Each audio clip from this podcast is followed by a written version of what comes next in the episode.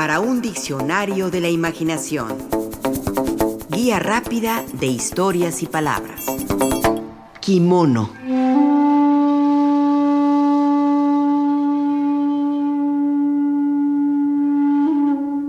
Hay prendas que son típicas de un país, y una de ellas es el kimono, tan característica de Japón.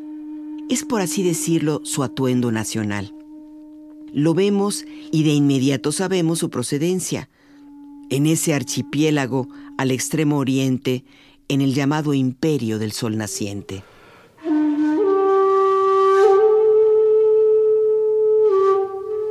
La iconografía clásica muestra a japoneses con coloridos kimonos. La literatura japonesa también los ha incluido en sus cuentos, novelas o en su poesía.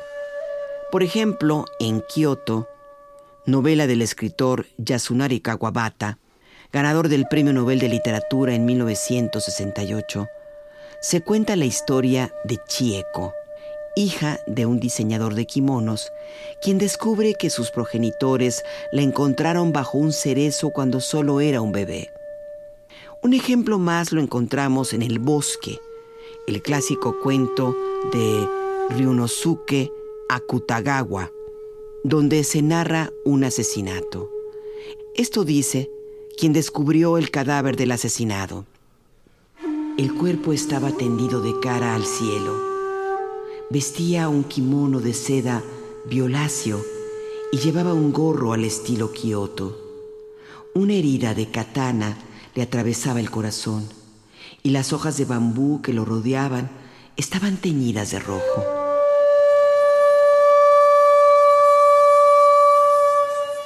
En este cuento, todos los protagonistas usan kimono, incluido el asesino, que es un bandido y usa un kimono de color azul, y la esposa del asesinado, cuyo kimono es de color claro.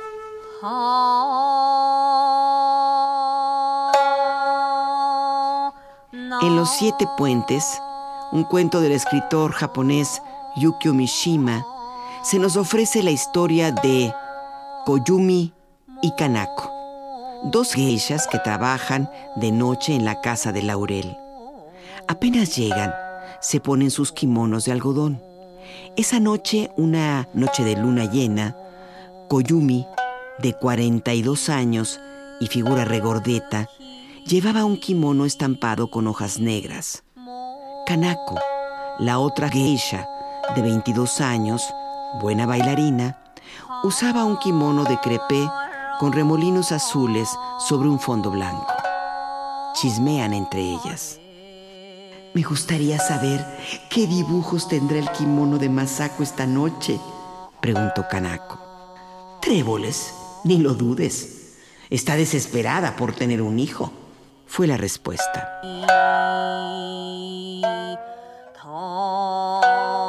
Nos informa Yukio Mishima que en Japón una superstición común entre las geishas es creer que cuando una mujer usa un kimono de verano estampado con tréboles o uno de invierno con paisajes dibujados, ha de quedar embarazada en un corto lapso.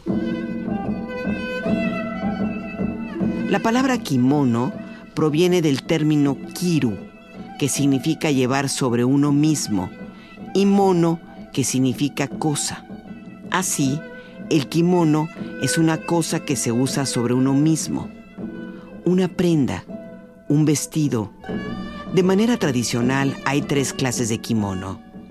El kosode, con mangas pequeñas y estrechas, el osode, cuyos brazos están abiertos, y el furisodo, cuyas mangas muy largas tienen grandes aberturas. El origen del kimono se remonta al siglo VII. En ese momento se llamaba kosode y era una ropa interior que se usaba con pantalones, una falda larga o una chaqueta grande y ancha. Un siglo después, durante el período Nara, su uso se ha popularizado, de tal manera que se establecen códigos de vestimenta con los que se indican el lugar en la sociedad de los individuos que los portan.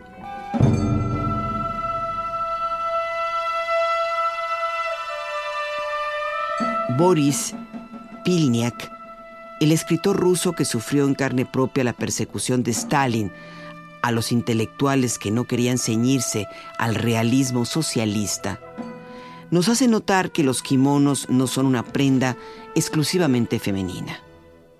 Lo hace en su célebre narración un cuento sobre cómo se escriben los cuentos, que en México conocemos gracias a la estupenda traducción de Sergio Pitol.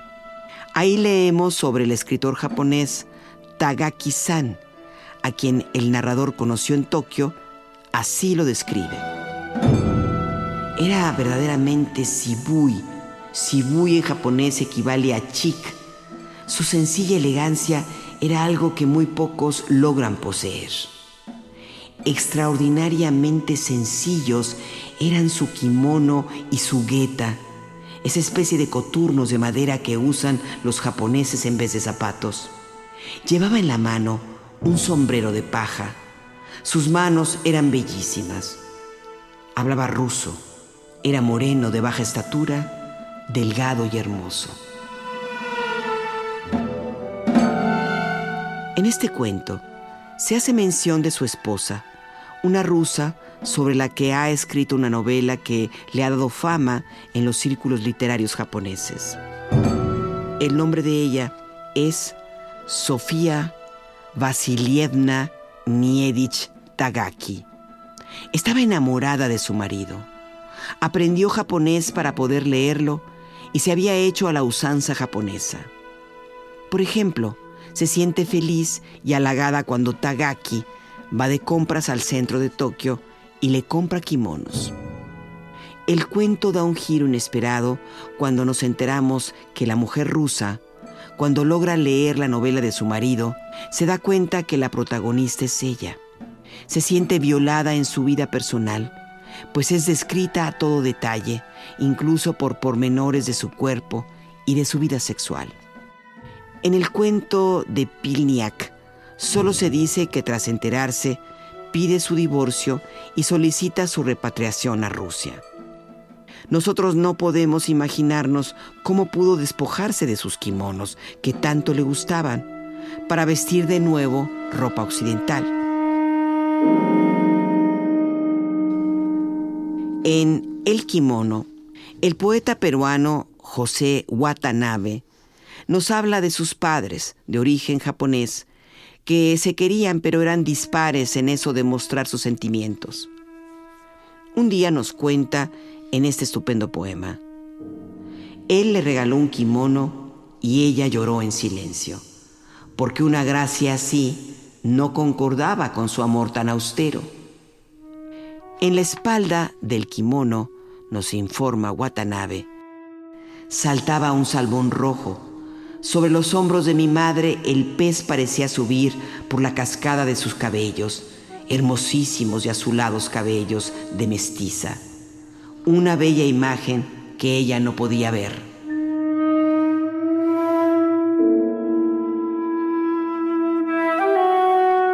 El poema termina con una petición para que el padre abandone la parquedad emocional y de palabras que le caracteriza y le cuente de esa bella imagen de su esposa en kimono.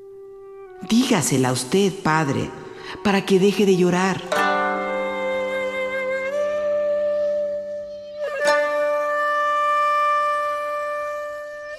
El kimono, con todo que es una prenda que cubre todo el cuerpo, no deja de tener su carga erótica dice el poeta Masajo Suzuki. Kimono fino del verano, no puedo resistirme a este amor ardiente. Y María Ángeles Abeli Bonardi, bajo la seda del kimono está la piel. Por supuesto, no debió haber sido el erotismo sino su pasión por la japonería, lo que llevó a José Juan Tablada a usar kimono mientras paseaba en los alrededores de su casa en Coyoacán. Tenía ahí un jardín japonés y también escribió versos como estos que dicen, en el kimono flotante de colores aurorales, donde brillan los blasones de bordados abanicos, cruza envuelto el caballero del palacio los umbrales.